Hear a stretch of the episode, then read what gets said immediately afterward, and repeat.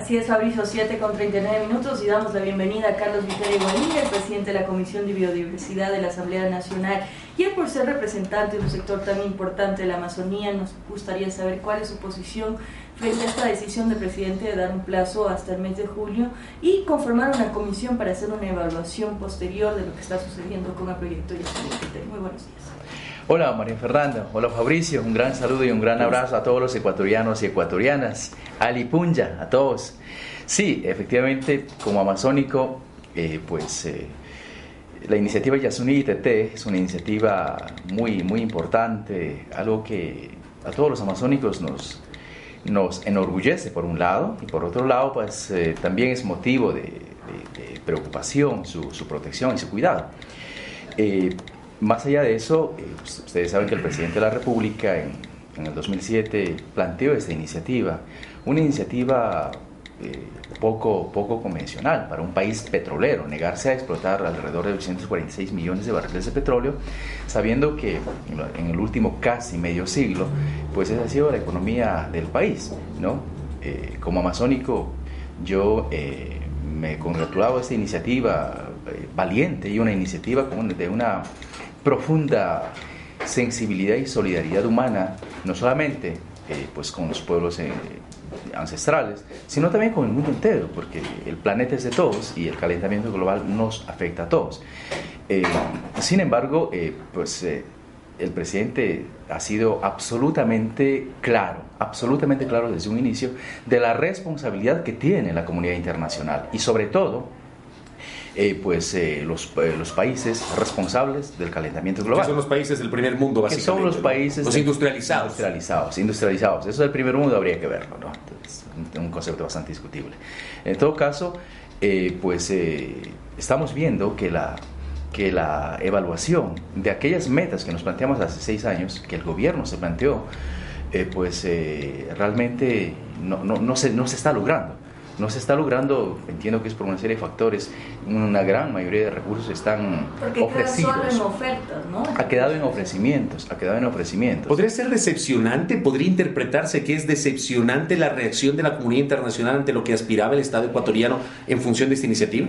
Yo creo que frustrante. Yo creo que diría que evidentemente es frustrante, ¿no? Porque este es un tema que está apoyado por todos nosotros y sobre todo Ecuador como país es un país que está es un proceso de transición, un proceso de transición hacia, hacia una nueva relación entre el ser humano, entre la economía y la naturaleza. Después de, de casi cuatro décadas de, de, tragedia, porque no se puede denominar de otra manera, es de esa mala práctica irresponsable eh, pues que constituyó la actividad petrolera y también la actividad minera en décadas pasadas, ¿no? de tal manera que con todas esas lecciones aprendidas y a partir de de, las visiones de los pueblos ancestrales, estamos planteándonos el paradigma de convivir, el paradigma de suma causa. Y en ese propósito, evidentemente, eh, una nueva relación con nuestra madre naturaleza resulta necesaria. Y más aún ahora tenemos la constitución que define aquello. Sin embargo, estamos absolutamente claros también de que el Ecuador no puede renunciar al uso responsable de sus recursos.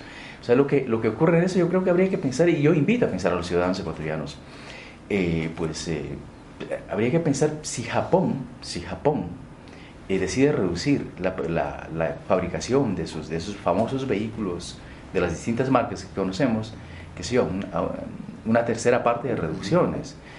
O habría que pensar países como Arabia, Arabia Saudita que, que dejan bajo tierra eh, el principal, la principal, el principal recurso es el petróleo. Es el petróleo. O sea, yo creo que es necesario pensar también. Nosotros hemos asumido esto como un acto de coherencia. Sin embargo, sin embargo, los ciudadanos deben estar absolutamente claros y yo como masónico soy absolutamente claro de que en este gobierno la actividad petrolera, las actividades extractivas, en sus métodos, en sus procedimientos, en sus normas y en la visión del gobierno nacional eh, es radicalmente diferente, sino opuesto a todo lo que se hacía. Es decir, ¿usted está seguro de que se va a dar una extracción responsable, de darse el caso?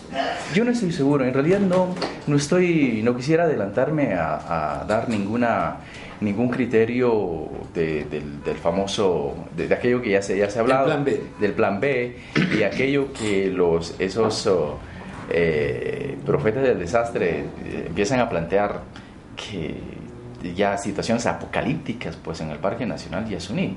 Eso es parte del conocimiento también, ¿no? Cuando no había la iniciativa Yasuní. Pero hay la posibilidad, ¿no? Es una de las opciones, eso lo sabemos desde un inicio, María Fernanda.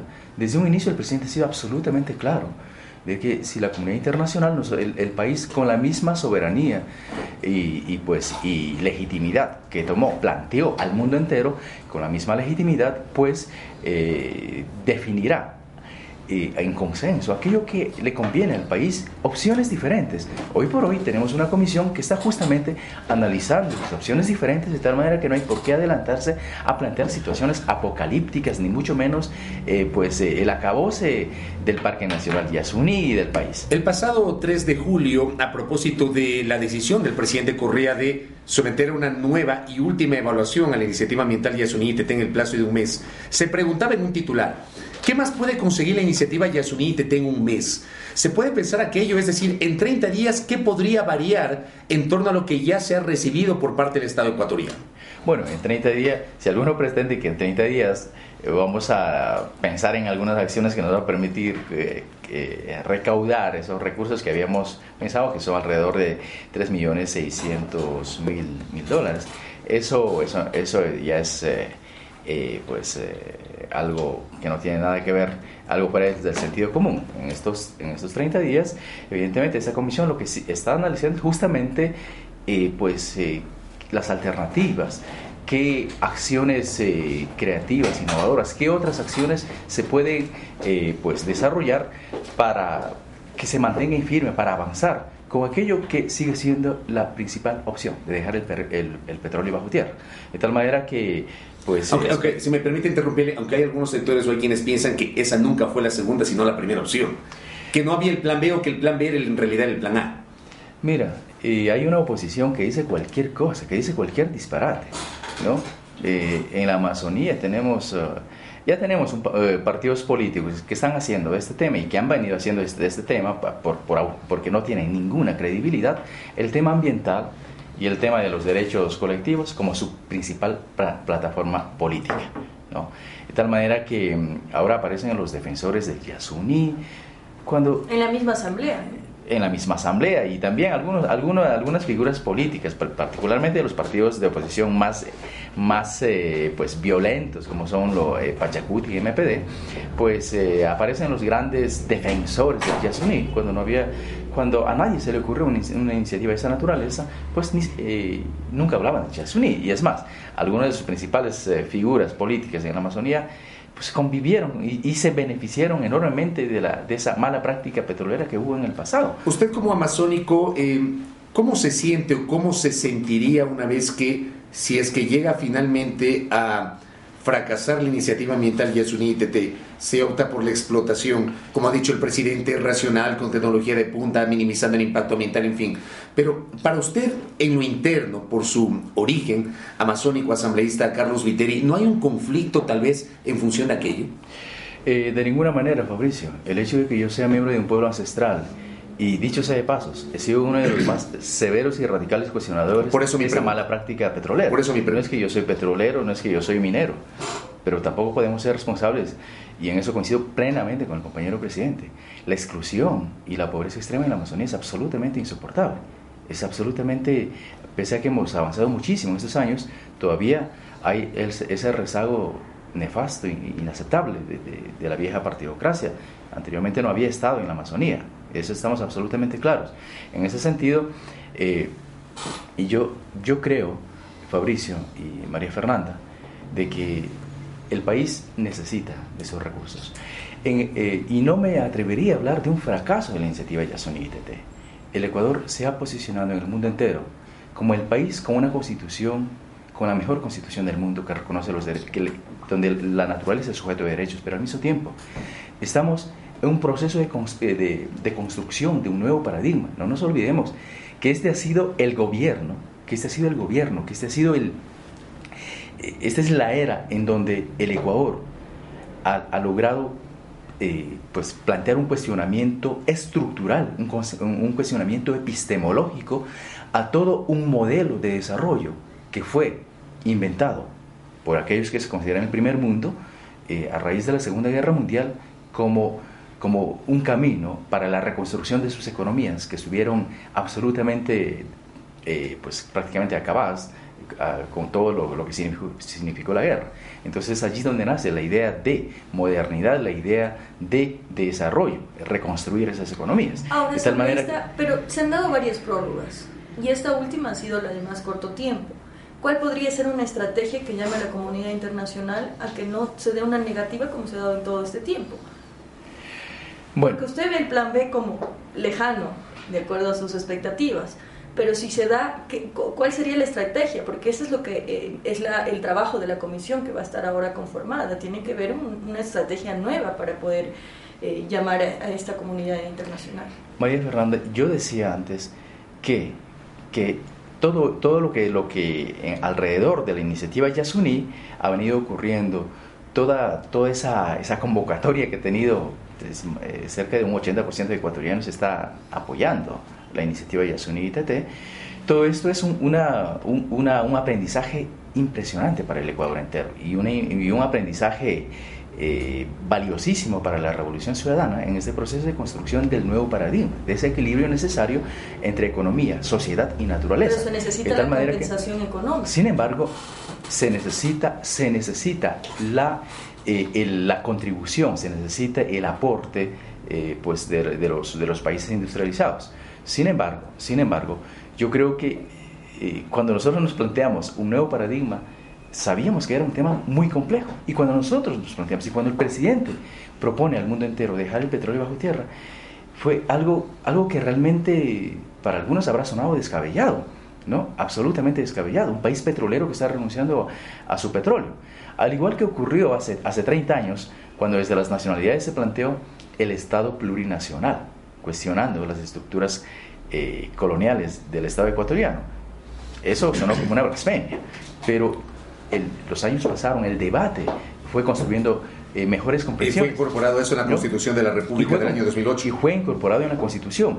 Y yo creo, sin duda, en el caso de la iniciativa Yasuní ITT, el tema de la, de la, de la, de la no participación de parte de los países industrializados así en una forma decisiva para que esta propuesta ecuatoriana tenga éxito, tiene que ver también con ese tipo de comprensiones, comprensiones y, también con la dependencia que tienen estos países de la energía proveniente de los, eh, de los eh, recursos fósiles. ¿no? Imaginémonos un Estados Unidos con los niveles de consumo de hidrocarburos que tiene, reduciendo sus niveles de consumo. Tenemos, una, tenemos una, eh, un grupo de países industrializados que consumen el 80% de los bienes del mundo, que inclusive estas sociedades tienen que vivir una transición generacional para que su, su, criterio de bienestar, de buen vivir, eh, no sea necesariamente aquello de la, de la ilimitada acumulación material y aquello de consumir la mayor parte de los bienes del mundo. De tal manera que yo creo que hemos sido pioneros, somos pioneros en plantear un nuevo paradigma, en avanzar en ese sentido. Y te digo, en el caso, en el, en el escenario eh, de, que, de que al país no le queda otra alternativa que explotar el que explotar, Inclusive, en ese sentido, esta iniciativa nos dejará valiosas... Eh, valiosas eh, debe seguir. Y debe seguir. Y necesariamente va a seguir. Yo no creo que una eh, intervención en el, en, el, área de Parque Nacional Yasuní pues signifique el, el, el final del, de la iniciativa Yasuní de, de, ninguna manera. Estamos hablando de una región, la región más biodiversa del mundo, solamente pues la es algo que, no, que, no, que, que, todos estamos obligados a manejar. ¿Y qué va a pasar con los pueblos no contactados de la zona? Que esa es otra preocupación que se da. Por un lado, la parte ambiental, obviamente, porque se trata de una de las regiones a nivel mundial de mayor riqueza y biodiversidad, pero también la parte humana. ¿Qué va a pasar con los pueblos no contactados de la zona? Fabricio, los pueblos, eh, los pueblos en aislamiento eh, están siendo... Eh, son sujetos de política del Estado de protección de sus derechos desde el inicio de la Revolución Ciudadana. No nos olvidemos que se creó una, un área intangible eh, hacia finales de los 90, hacia los 2000, se creó una área, intangible, pero que nunca fue delimitado. Este gobierno lo delimitó y ha venido pues desarrollando políticas e inclusive hay medidas cautelares dictadas por, por la Corte Interamericana, que el gobierno nacional está cumpliendo como todas las medidas que, que, esta, que esta instancia ha dictado aquí en el país. De tal manera que ellos son sujeto de protección del Estado ecuatoriano. Constitucionalmente hay este mandato y hay la decisión política de ese gobierno. Ha habido problemas con el tema de los no contactados. Ha habido problemas. Ellos sí protegen demasiado su territorio y hemos visto problemas y matanzas entre los pueblos. Bueno, eh, ¿cómo impedir que se den estos casos? Hay que impedir que se den esos casos. ¿no? Son, son problemas que a veces se ocurren eh, pues, eh, allá en la Amazonía, donde que están actores difíciles de controlar, en el sentido de que tenemos intereses externos, aparte de la complejidad ya ancestral, aparte de la, de la conflictividad que puede existir entre los pueblos. Recordemos que los pueblos amazónicos fueron guerreros en el pasado y siempre tuvieron conflictos o eh, eh, pues eh, enfrentamientos por una serie de razones, venganzas, no es de ahora, venganzas, cuestiones de, mujeres, en fin, un chamanismo, una serie de factores sobre los que vivían enfrentados los pueblos y nacionalidades de toda la Amazonía. De tal manera que hay pueblos que en donde es, esa memoria histórica todavía sigue presente y pues y, se dan capítulos de enfrentamientos. No es únicamente en el caso de los de los Taromenani y Borani, no, se ha dado en otros en otros casos, se siguen dando y pues si a eso le, añadimos el elemento externo de que hay un actor interesado en llegar a esos, a esos territorios y necesita necesita provocar mayor, con más fuerza ese enfrentamiento y no, no lo duda en hacer. Y, me refiero a, los madereros. Eh, hay, hay madereros ilegales que están interesados, que nos han mostrado, han demostrado que, que atrás de las matanzas eh, del 2006 a los, a los Tagairi hubo la participación en el sentido de ser quienes eh, propician. este tipo de enfrentamientos. Probablemente porque en la zona históricamente se ha caracterizado porque no ha habido Estado, la ausencia del Estado. La ausencia del Estado, la ausencia del Estado. De tal manera que es, eh, sí es necesario una, un mayor fortalecimiento de esa presencia y pues eh, y ahí están los ministerios de justicia, está el ministerio de pues la, misma fiscalía hoy por, hoy, hoy por hoy dando seguimiento para que cesen ese tipo de enfrentamientos y están en una investigación sumamente seria para eh, determinar si realmente lo que hubo y que lo que la prensa mercantilista lo publicó con una, en una forma sensacionalista, como un hecho dado, todavía no hay, no se identifican ni los lugares. Es, un tema complejo. Es un tema complejo. No hay ni el sitio, no hay ni los cuerpos que demostrarían que hubo ese, eh, eh, la masacre.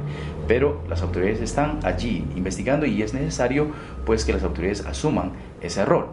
Pues, por otro lado, también aparecen los supuestos solidarios, los protectores de los aislados. Yo no sé cómo, de quién los nombró, ¿no? Porque con los pueblos en aislamiento es difícil poner, eh, hablar, ellos están en aislamiento, de tal manera que hay gente que está haciendo negocio de este tema también. Es un tema complejo, es un tema complejo que el Estado ecuatoriano lo está asumiendo, de hecho todavía hay desafíos que hay que cumplir. Cierro esta entrevista consultándole al asambleísta Carlos Viteri. Mañana la Asamblea Nacional conocerá el veto parcial del Ejecutivo al proyecto de reformas a la ley de minería.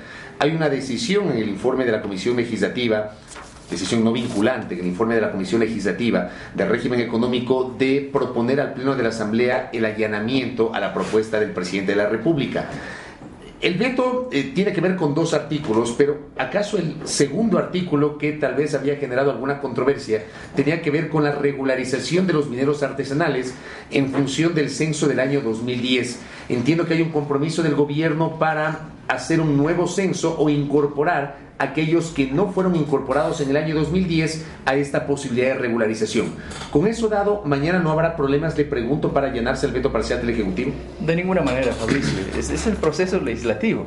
En un proceso de, legislativo, el presidente es un colegislador, de tal manera que está ejerciendo esas atribuciones y en ese sentido, pues eh, yo personalmente no veo ningún inconveniente en que la Asamblea se allane a, esta, este veto parcial, toda vez de que el, tema minero, que fue tierra de nadie en el pasado, pues es un tema que está siendo eh, pues, eh, legislado con muchísima responsabilidad. ¿no? Hubo un censo minero, eh, pero del censo minero, evidentemente, pues aquellos que precisamente están haciendo acciones ilegales no se van a dejar censar. Entonces había la, la posibilidad de que con este censo minero, aquellos que a sabiendas de que estaban haciendo una minería ilegal. Es decir, en contra de las leyes tienen, pueden pasar de vivos y pasar eh, reconocidos aquellos que están haciendo minería ilegal hasta ahora. Es necesario hacer una, una, evaluación seria, es, estudiar muy bien las situaciones, inclusive en forma particularizada. Yo creo que eh, pues, eh, el veto parcial del presidente no va a tener ningún inconveniente, puesto que puesto que el compromiso, la política del gobierno nacional es justamente pues la regularización de todos los mineros. Pero eso sí, tampoco vamos a permitir, tampoco vamos a ser ingenuos que aquellos, aquellos inclusive vinculados a sectores políticos de oposición, ¿no? y que no son ninguna pequeña minería. ¿no? Son mineros que tienen muchísimos recursos porque usan retroexcavadoras, en fin. ¿Están atrás de, las empresas mineras, de estas pequeñas empresas, usted dice, sombrista? No necesariamente. ¿O tienen intereses de por medio? Son, eh, son mineros que tienen recursos. Porque alguien, alguien que compra una, una retroexcavadora no es un minero artesanal. tiene que tener dinero. Por supuesto, y, y, y, y, estos tienen un funcionamiento eh, pues en redes, una suerte de mafia. No, tampoco vamos a beneficiar con una ley eh, estas personas que en ningún momento eh, decidieron o aceptaron ser censados porque no les convenía, pues para que en la aplicación de esta ley salgan beneficiados tenemos que asumirlo con mucha responsabilidad y en ese sentido, pues el veto eh, tiene coherencia con la política del gobierno nacional. Asambleísta Viteri, gracias por su interés de habernos acompañado. Muy amable. Muchas gracias. Un gran abrazo. Carlos Viteri Gualinga, asambleísta nacional, presidente de la Comisión Legislativa de Biodiversidad, hablando precisamente sobre el futuro de la iniciativa ambiental Yasuní ITT y, por cierto,